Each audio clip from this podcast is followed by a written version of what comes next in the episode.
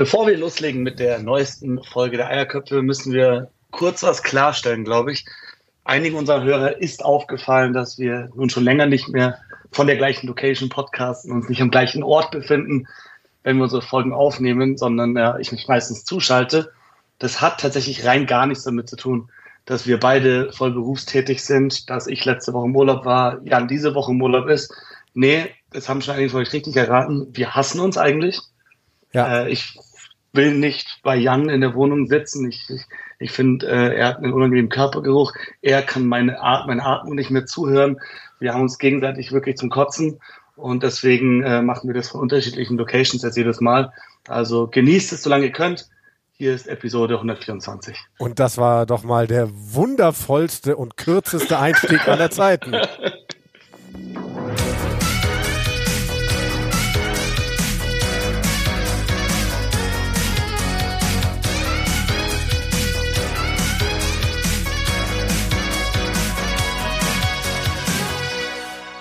Aber eins sage ich dir, Simon, wenn du meinen Körpergeruch jetzt gerade wahrnehmen könntest, du würdest ihn lieben. Ich komme gerade. Gerade frisch geduscht bist? Ich komme gerade aus dem Dampfbad, bin danach unter die Dusche gestiegen, habe gerade meine Chicken Budgie Smuggler gegen die Tukan Budgie Smuggler eingetauscht. Und so sitze ich jetzt nur in Budgie Smuggler mit äh, Laptop auf dem Schoß und Roadcaster auf der Sofalehne, ähm, um mit dir zu podcasten. Auf äh, sichere Was Distanz, versteht sich. Ja.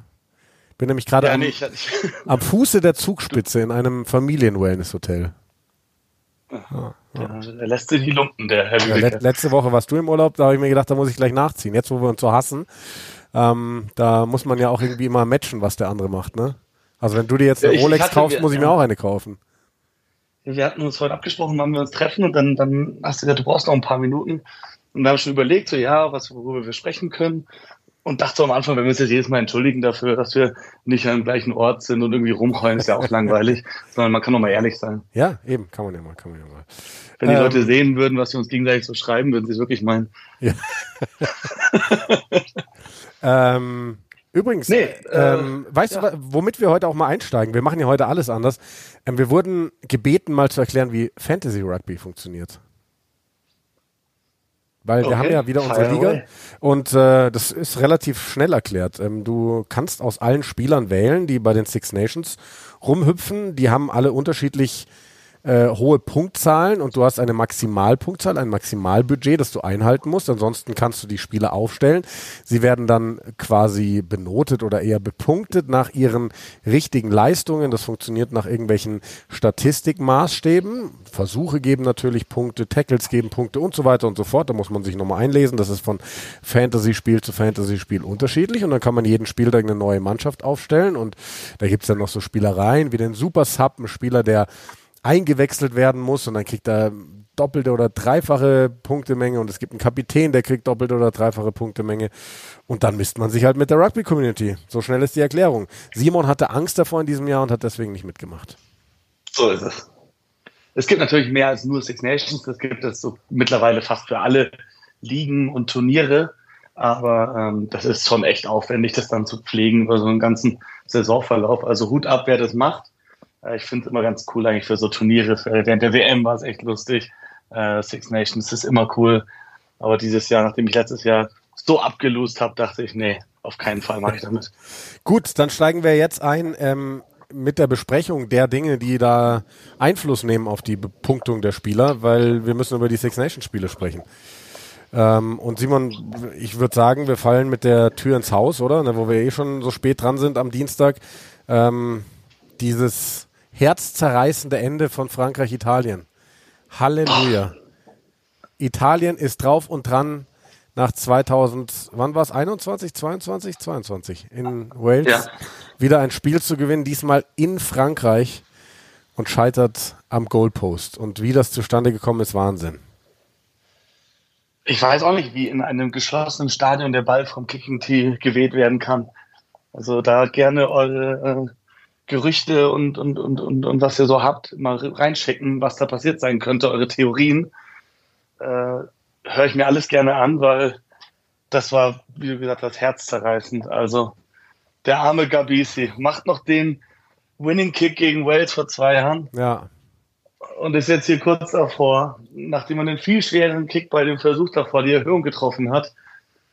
Und dann fällt dieser Ball vom Tee und er muss ihn ausstellen, hat nur noch acht Sekunden, muss seinen ganzen Ball machen und äh, hat dann auch noch Franzosen, die ihn unter Druck setzen.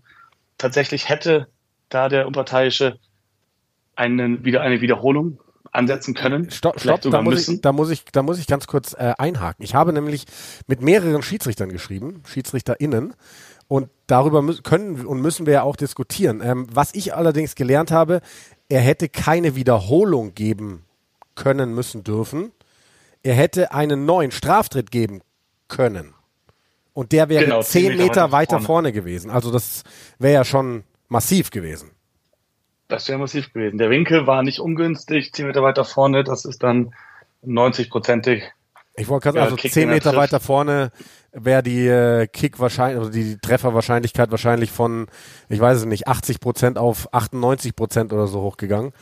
Aber der Schiedsrichter hat sich entschieden, ähm, diesen äh, weiteren Straftritt nicht zu geben. Und ich finde, also ich habe mit zwei Schiedsrichtern, mit, mit unseren zwei Schiedsrichtern äh, lange geschrieben, mit Pascal Hauser, der letzte Woche zu Gast war bei uns, und mit Maria Latos. Und was ich spannend fand, beide haben eine andere Sicht auf die Dinge. Und ähm, ja. ja. Fangen wir vielleicht mal mit unserer Sicht an. Simon, du hattest mir auch direkt geschrieben, dass du eigentlich pro Straftritt gewesen wärst, ne? Ja, und zwar nicht wegen dem ersten, der da hinrennt, sobald der vom Tee fällt. Weißt du, das kannst du, kannst du sagen, ja, der war verwirrt, wusste nicht, wie es weitergeht, ob das dann zählt, ob dann äh, das Spiel weiterläuft oder so. Und äh, wer war es? Ähm, Christoph Ridley hat ihn halt direkt zurückgeschickt und hat gesagt, nein, no chase.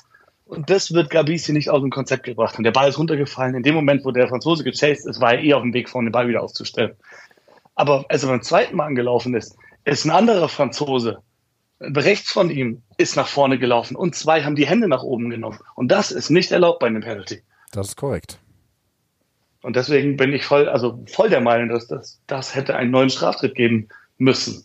Ja. Und dann ja, wahrscheinlich auch zehn Meter weiter vorne. Also ich bin, ich bin ähm, auch bei dir. Also in meinen Augen hätte der Schiedsrichter den Call machen sollen, zumindest, sage ich mal. Müssen ist ja mal so eine Sache. Also beide, sowohl Pascal als auch Maria, haben direkt wieder einsteigend gesagt, hey, wir sind da wieder bei der Auslegung des Schiedsrichters. Also da ist, da sind die Schiedsrichter einfach frei, das auszulegen. Und dann gilt es eben ganz viele Sachen zu beurteilen. Und ähm, ja, dann war einer von beiden war ja Straftritt, einer von beiden, also ich bleibe jetzt äh, bewusst im, im, männlichen, einer von beiden, weil muss man ja nicht preisgeben, hier welche Meinung hatte. Ähm, einer von beiden war äh, bei, der, bei der Entscheidung, so wie sie steht, also kein weiterer Straftritt. Ähm, weil auch immer wieder die Frage aufgeworfen wurde, was hat äh, Garbisi da aus dem Tritt gebracht? War es der umgefallene Ball? Waren es die Franzosen? Äh, spannend auch, weil ja ein Wasserträger auf dem Feld war. Da wurde mir dann aber gesagt, das ist keine Sache des Schiedsrichters, wenn ein Wasserträger auf dem Feld ist. Das ist dann eher eine Sache, ähm, ja, ich weiß nicht mehr, was, wie das ausgedrückt war, des technischen irgendwas. Ähm, also so viele Sachen, ne, irgendwie, die da in diesem Moment ja, der vierte offizielle im Endeffekt, er muss ja die freigeben, dass sie drauf dürfen. Ja, ja, und ähm, ich muss aber auch sagen, ähm, ja, Gabisi hat sicherlich vor allem aus dem Konzept gebracht, dass der Ball umgefallen ist. Ähm, was dazu geführt hat, weiß ich auch nicht. Offensichtlich hat er ihn nicht gescheit aufs Tee gelegt. Also, weil du hast schon gesagt, ne, im geschlossenen Stadion. Aber es, es ist ja auch Brex, glaube ich, direkt gekommen und hat gefragt, hey, soll ich einen Finger drauf, soll ich einen Finger drauf? Und Gabisi hat ihn ja mehr oder weniger weggeschickt. Ähm, mhm. Und bin dann aber auch der Meinung, dass dann zu viel Bewegung war bei den Franzosen und sie dürfen sich ja bewegen, wenn der Ball umfällt. Das dürfen sie tatsächlich. Sie dürfen dann, wenn der Kicker in seine Kickbewegung geht, ähm, dann dürfen sie nichts mehr machen. Dann dürfen sie sich nicht bewegen, dann dürfen sie nichts rufen und dann dürfen sie vor allem auch die Hände nicht hochnehmen. Und genau. da habe ich zu viel gesehen und deswegen bin ich tatsächlich, also davon habe ich zu viel gesehen und deswegen bin ich prinzipiell auch der Meinung, es hätte einen neuen Straftritt gegen Frankreich geben müssen. Der wäre dann zehn Meter eben näher an den Stangen gewesen. Den hätte Gabisi mit Ruhe vermutlich dann auch gemacht. Da hätte sich dann vielleicht auch, keine Ahnung, wie das da im Stadion eben war, Brex direkt hingelegt und einen Finger drauf gehalten. Ähm, aber ja, gerade, also es ist ja spannend. Irgendwie ist es nervig, dass wir gerade jeden Spieltag mindestens eine Partie haben, wo wir über so eine krasse Szene reden müssen. Aber irgendwie macht es mhm. auch gerade super spannend. Und auch oft mit Frankreich. Also Frankreich ist jetzt, äh, war jetzt einen, einen TMO-Call bei dem nicht gegebenen Versuch von Schottland. Ja. Und einen Schiedsrichter-Call bei diesem Kick oder einen, einen Goalpost, wenn du so willst, davon entfernt, hier drei von drei Spielen verloren zu haben. Ja. Hättest du das vor dem Turnier gesagt? Du, wir waren uns äh, einig, Irland und Frankreich sind weiter die Top-Favoriten. Ja. Und ähm, also, und das muss ich jetzt auch mal sagen. Ähm, also Gabisi hat sich ja dann entschuldigt bei Mannschaft, bei der Nation, weil er gesagt hat, ja, er findet, die Mannschaft hat eine gute, ein gutes Spiel gemacht und er hätte es ihnen einfach gerne gewonnen. So. Ähm, ich fand das Spiel oh, echt schlecht. Von beiden Seiten. Ja. Also Frankreich ist komplett weg vom Fenster. Keine Ahnung, wie eine Mannschaft innerhalb von wenigen Monaten so schlecht werden kann. Also ich verstehe es wirklich einfach nicht. Und da, da kann man jetzt mit Dupont, über den wir gleich noch sprechen müssen, und Co. ankommen, aber nein, du kannst nicht so abbauen. WM-Knacks hin oder her. Also ich, ich, ich sehe auch, ich sehe die Ursache nicht so richtig. Bei Frankreich, ich meine, ich, ich, ich will mich nicht zu oft wiederholen. Ich sage es in den letzten Wochen öfters. Ich habe das Gefühl, das ist eine, eine mentale Sache bei den Franzosen. Äh, weil es ist als Team sind sie absolut ideenlos. Du hast auch einmal mir geschrieben bei einem Spielzug, wo sie eigentlich gut aufgestellt hätten sein sollen, weil sie den Ball hatten und gut über die Gainline gegangen sind. Die Franzosen alle wie ein wilder Haufen rumstanden, so den Ball rum, ein bisschen wie, wie die Stuhlstein im Angriff, hast du gesagt. Ja, wie die Stuscher im Jahr 2005, habe ich gesagt. Noch weit vor deiner die Zeit. Die im Jahr 2005. Ja. Und ähm, also die waren unorganisiert, ja, vielleicht fehlt da ein Dupont, aber und Intermark ist runter, aber trotzdem, das sind alles Vollprofis. Die spielen im Club Rugby mit, mit, mit, mit einer guten Shape. Die haben als, so als die Mannschaft mehr als drei Viertel dieses Teams haben in den letzten Jahren zusammen gespielt, dass man das alles so vergisst und dann aber auch individuell. Ficou ist ein Schatten seiner selbst. Donti, wie wir den noch abgefeiert haben, um die WM rum sagen, der wichtigste Spieler, der also dann gefehlt hat gegen Neuseeland im Auftaktspiel, wussten wir nicht, wie sie es kompensieren können. Ey, das war so ein schlechtes Deckel von ihm, wie er da hochgerannt ist und Wahnsinn, komplett gell? aufrecht. Komplett aufrecht. Komplett aufrecht. Das ist einfach, ja, weiß nicht, dass da ist was im Kopf. Das, ich will das nicht vorwerfen, dass das dann ja, Faulheit ist, dass er nicht tief geht oder Undiszipliniertheit oder was es dann ist, aber im Endeffekt sieht es so aus, als würde er einfach nicht mal versuchen, tief zu gehen. Ja. Rennt hoch, will den Typen smashen, aber wirklich einen Effort machen, um runter zu gehen, tief zu gehen und ihn äh, normal zu tackeln, den will er nicht machen. Ja. Und das ist also, also Frankreich, ja, schön angefangen, guter erster Versuch, da dachte ich, uiuiui, vor allem weil das Stadion da schon geil war. Also voll, mit dem geschlossenen voll. Dach und dann, wie sie die Hymne gesungen haben, das war eine richtig coole Stimmung da. Ja. Und dann dachtest du, okay, gut, erster Try, Frankreich, jetzt geht's los. Und dann war das so eine komische erste Hälfte. Die Franzosen waren irgendwann nur noch ideenlos im Angriff. Italien hat absolut stark verteidigt, wirklich geil, Phase über Phase über Phase und haben oft den Ball auch gewonnen und mit Ball in der Hand die wildesten Entscheidungen getroffen. Wie viele Tap-and-Go-Penalties haben die bitte in ihrer ja, eigenen 22 brutal. genommen, um den Ball da direkt mit dem Offload wieder wegzuschmeißen. Ich bin gar nicht mehr rausgekommen aus Ross Vincent loben dafür, dass er so viele Bälle klaut und ihn wirklich zum, also da habe ich mich halt immer gemutet, zu beleidigen dafür, was er dann für Entscheidungen trifft. Also viel zu viel, was sie da gewollt haben. Und dann auch auf Phasenspiel in der eigenen 22er Stelle einfach mal rauszukicken. Oh, das war wirklich äh, frustrierend mit anzuschauen, dass beide Mannschaften, wie man einfach gesehen hat, da ist kein klarer Plan da. Ja. Ja. Und dann, äh, ja, die rote Karte hat natürlich alles geändert. Da äh, hat Frankreich lange geschafft, dann natürlich, dann hast du einen Gameplan, der so aussieht, du kickst den Gegner den Ball zu und du lässt nichts mehr anbrennen und verteilst deine Führung. Und das haben sie über lange Phasen echt gut gemacht, aber hinten raus haben sie es dann wieder, sind die komplett wieder kollabiert. Ja, also wirklich die Szene, die, die, die ich dir auch geschrieben hatte, ne, das ist das, was mich bei Irland und Leinster immer wieder so krass beeindruckt. Lass die irgendwo im Spiel egal wo, einen Turnover selber kreieren. Diese Mannschaft ist innerhalb von zwei, drei Sekunden so krass in der Angriffsstruktur, dass du sie ganz, ganz schwer verteidigen kannst. So, und dann haben die Franzosen mal irgendwie so ein, ich weiß gar nicht, ich glaube, es war ein Vorball der, Fra der Italiener, den die Franzosen dann in die Arme bekommen haben. Und dann standen da irgendwie zwölf Spieler, völlig vogelwild und haben alle nur auf den Ballträger geguckt, was der jetzt veranstaltet. So, bei den Iren, die, die wären sofort in einer tiefen Linie gewesen. Die hätten wahrscheinlich direkt einen Dummy-Runner irgendwie auf die linke Seite geschickt und hätten aber auch noch äh, die, die tiefe Option gehabt über, über die Hintermannschaft. Das also, ich weiß nicht, was bei diesen Franzosen kaputt gegangen ist bei der WM. Also wirklich, das ist. Ich weiß, ja. Ja ich weiß auch nicht, was passiert ist zwischen dem zweiten Spieltag und dem dritten Spieltag, wie viele der Teams diese Switch-Plays probiert haben. England auch im, im, im, im Calcutta Cup ganz oft wieder damit zwei, drei Spielen so überfallartig auf die kurze Seite gegangen. Und das haben sowohl Italien als auch Frankreich ganz oft gemacht. Und ich habe es am ganzen Wochenende nur zweimal gesehen, dass das irgendwas gebracht hat, aber mehr als zehnmal, dass man entweder den Ball verloren hat oder in eine richtig brenzlige Situation gekommen ist das, das verstehe ich gar nicht. Und das spricht aber auch für keine gute Shape im Angriff, wenn du sagst, du hast keine gute Anspielstation, deswegen musst du die kurze, kurze Seite attackieren, ja. weil das einfacher ist. Ja.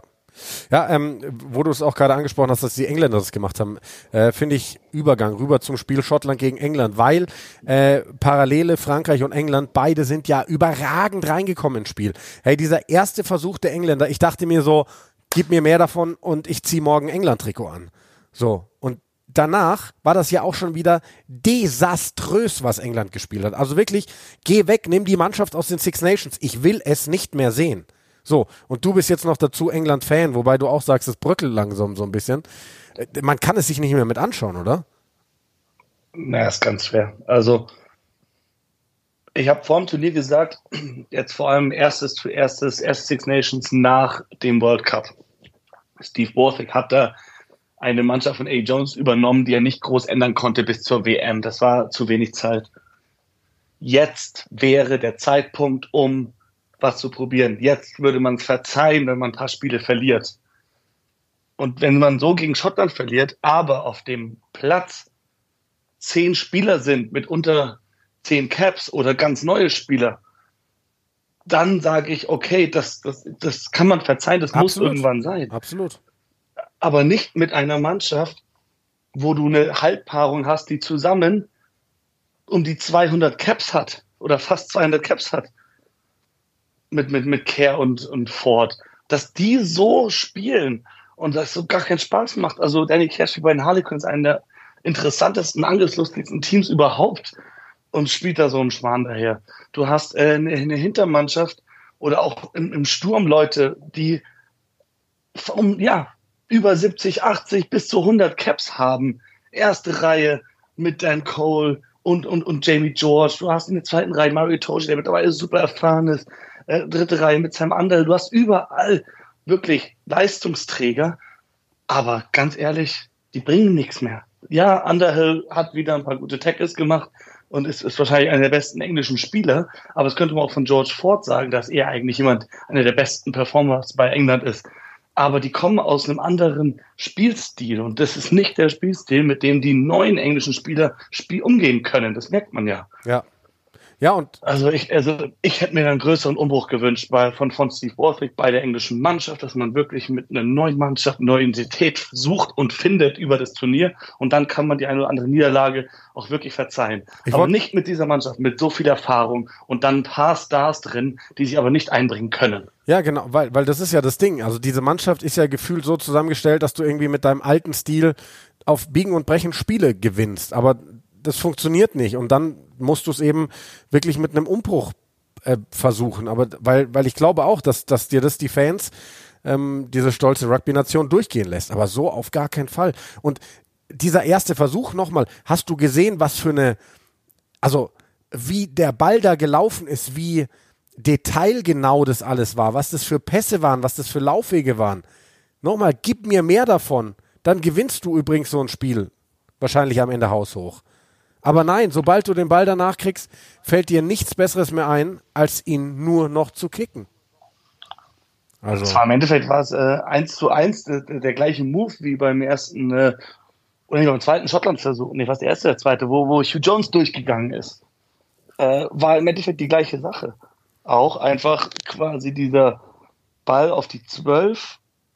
Hinten kommt der Zehner rum, 13 läuft eine Crash und weil hinten Finn Russell oder George Ford rumläuft, versucht halt ja verteidigende 13er, gleich den Raum zuzumachen. Dadurch geht die Lücke auf. Ja.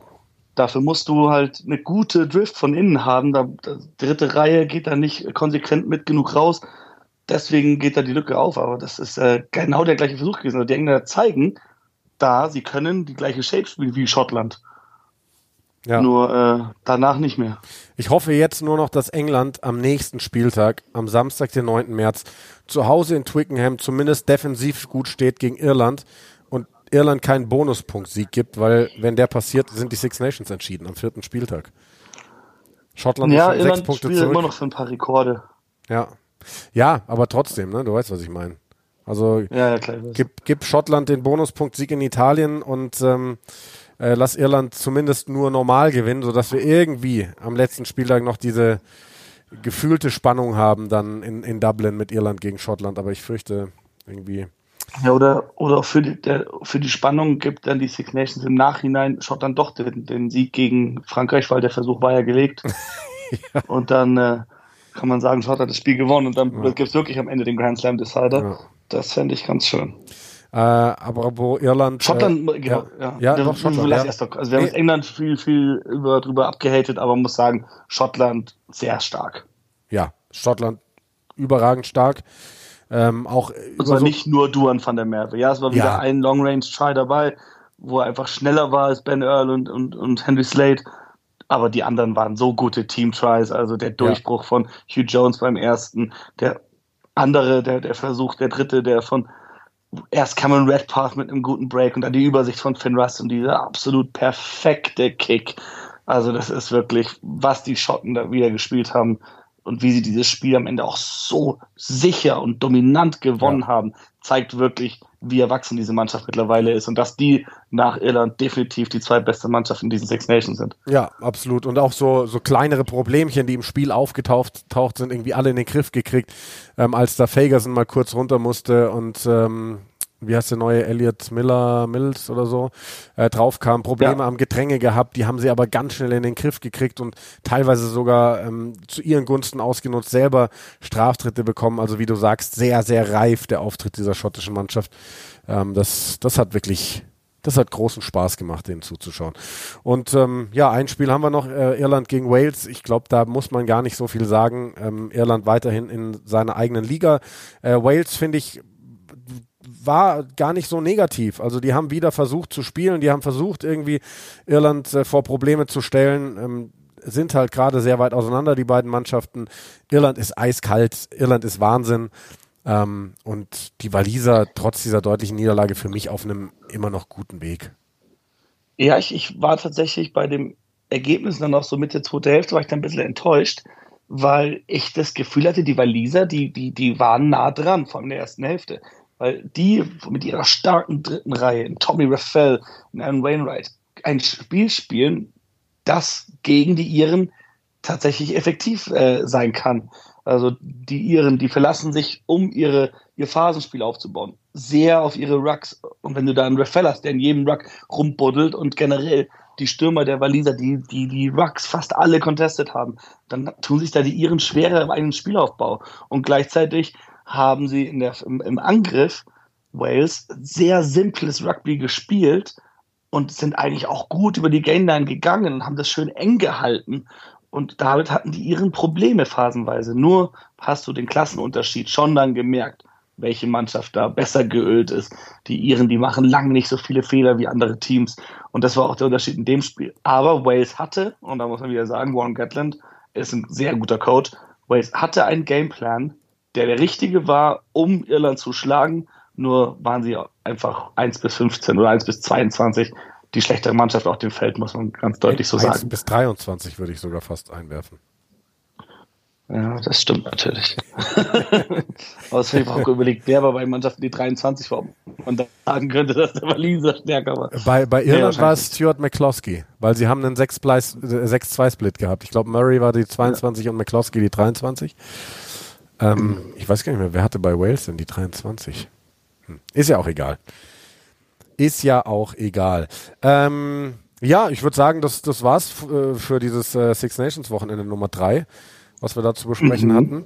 Ähm, dann würde ich sagen, machen wir noch einen kurzen Exkurs zum Siebener Rugby, oder?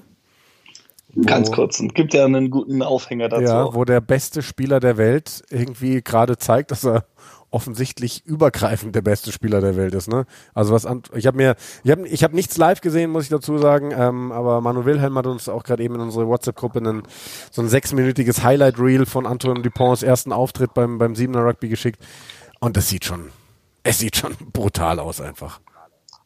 Ja, also als sein erstes Spiel da reingekommen ist, man hat gemerkt, dass er, dass er nicht die Art von Spieler ist, der sich unbedingt so in den Vordergrund stellen möchte. Ist viel unter der Unterstützung gelaufen, hat Rucks gemacht, war einfach ein solider Spieler und hat dann sich immer wohler gefühlt und hat dann, ich weiß, das jetzt drei oder vier Versuche äh, bei seinem ersten Siebener Turnier, wo er eigentlich fast immer von der Bank kam und äh, nicht viele Minuten hatte, hat man schon gemerkt, okay, Dupont ist individuell einfach so ein klasse Rugby-Spieler, der ist im 1 gegen 1, sowohl im Angriff als auch in der Verteidigung, so gefährlich, er hat zwei Bälle rausgerippt, einen gegen, glaube ich, gegen äh, Neuseeland auf jeden Fall und genau. einen gegen äh, entweder Australien oder USA.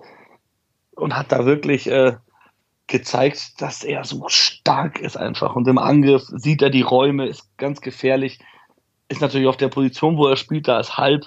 Gibt es äh, mit, mit Steven Pares einen ganz wichtigen französischen Spieler auch, äh, mit dem er sich da duellieren muss. Aber ich glaube, wenn sie den Weg finden, dass beide auf dem Feld sind, dann äh, können sie davon nur profitieren. Ja, auf jeden das Fall. Das ist der erste Auftritt. Wie oft haben wir gesehen, dass Debütanten so abgehen? Ja, ja. Beim Siebener Rugby. Ja, der Typ ist Wahnsinn. Ich meine, der ist auch wie geschnitzt eigentlich fürs Siebener Rugby mit, mit seiner, mit seinem Skillset. So schnell, so robust, so klein, so schwer zu tackeln, so stark dann eben auch, was du siehst, wenn er die Bälle da raus rippt und ja, über seine Passskills und so weiter müssen wir eigentlich gar nicht erst sprechen. Also, wow, bin ich, bin ich Es gespannt. wird noch ganz, ganz interessant, wenn der Herr Hesser noch mehr Zeit bekommt, noch mehr Turniere und dann gehe ich davon aus, dass er nominiert wird für die Olympischen Spiele. Ist natürlich noch nicht sicher, aber wenn das dann alles so kommt und ein Dupont dann wirklich da richtig angekommen ist im Siebener Rugby, viel mehr Erfahrung hat und ja. seine individuelle Klasse da einbringen kann, dann kann der fast alleine olympisches Gold holen. Ja, schon mal, also Dupont alleine wird Frankreich, glaube ich, jetzt nicht zum Top-Favoriten machen, aber ähm, die Chancen, da was zu holen, steigen deutlich, würde ich ja, sagen. Dupont alleine, wenn wir, wenn er jetzt auf Schlag, Schlag wirklich äh, schlagartig zurückgehen will zum 15er und nächstes Six Nations Wochenende wieder mit der Nummer 9 bei Frankreich stünde, würden wir schon sagen, dass er allein in der ganzen Mannschaft ändern kann. Das, das ist was anderes, ja. Aber ich glaube, beim Siebener sind einige Nationen schon ordentlich vor den Franzosen, dass, dass, ähm, dass er da die Lücke eher so ein bisschen. Was habe ich gesagt? Ja, ich ja, meine, ja. du hast mal, dass, dass, dass, dass, dass sie eine, einige vor sich haben, aber so weit weg sind sie nicht. Nee, nee, nee, so weit weg das nicht, in aber. Vancouver. Ja. Ähm, lassen wir uns überraschen, lassen wir uns überraschen. Ähm, und ich glaube auch, selbst wenn Dupont zurück wäre bei Le Bleu im 15er, ähm, die haben größere Probleme. Ich glaube, selbst er könnte da gerade nicht die Mannschaft sofort wieder zurück auf die Siegesstraße bringen. Ja, das stimmt. Genau. Ähm, dann bleibt uns jetzt eigentlich nur noch zu sagen, äh, dass am Wochenende Deutschland wieder spielt. Da können wir jetzt keine große Vorschau machen, da haben wir selber noch zu wenige Einblicke. Ähm, das wird dann das Überkreuzspiel gegen den dritten der anderen Gruppe in Belgien.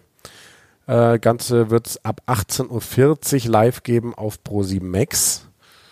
Und ja, wir hoffen, dass Deutschland da einen Sieg holt. Das wäre nämlich dann gleichbedeutend mit dem Klassenerhalt, der allerdings auch schon feststehen könnte zum Start ins Spiel, weil vorangehend die Niederlande gegen Polen spielen und wenn die Niederlande das Spiel gewinnen, dann hat Deutschland den Klassenerhalt auf der Rugby Europe Championship auch schon sicher.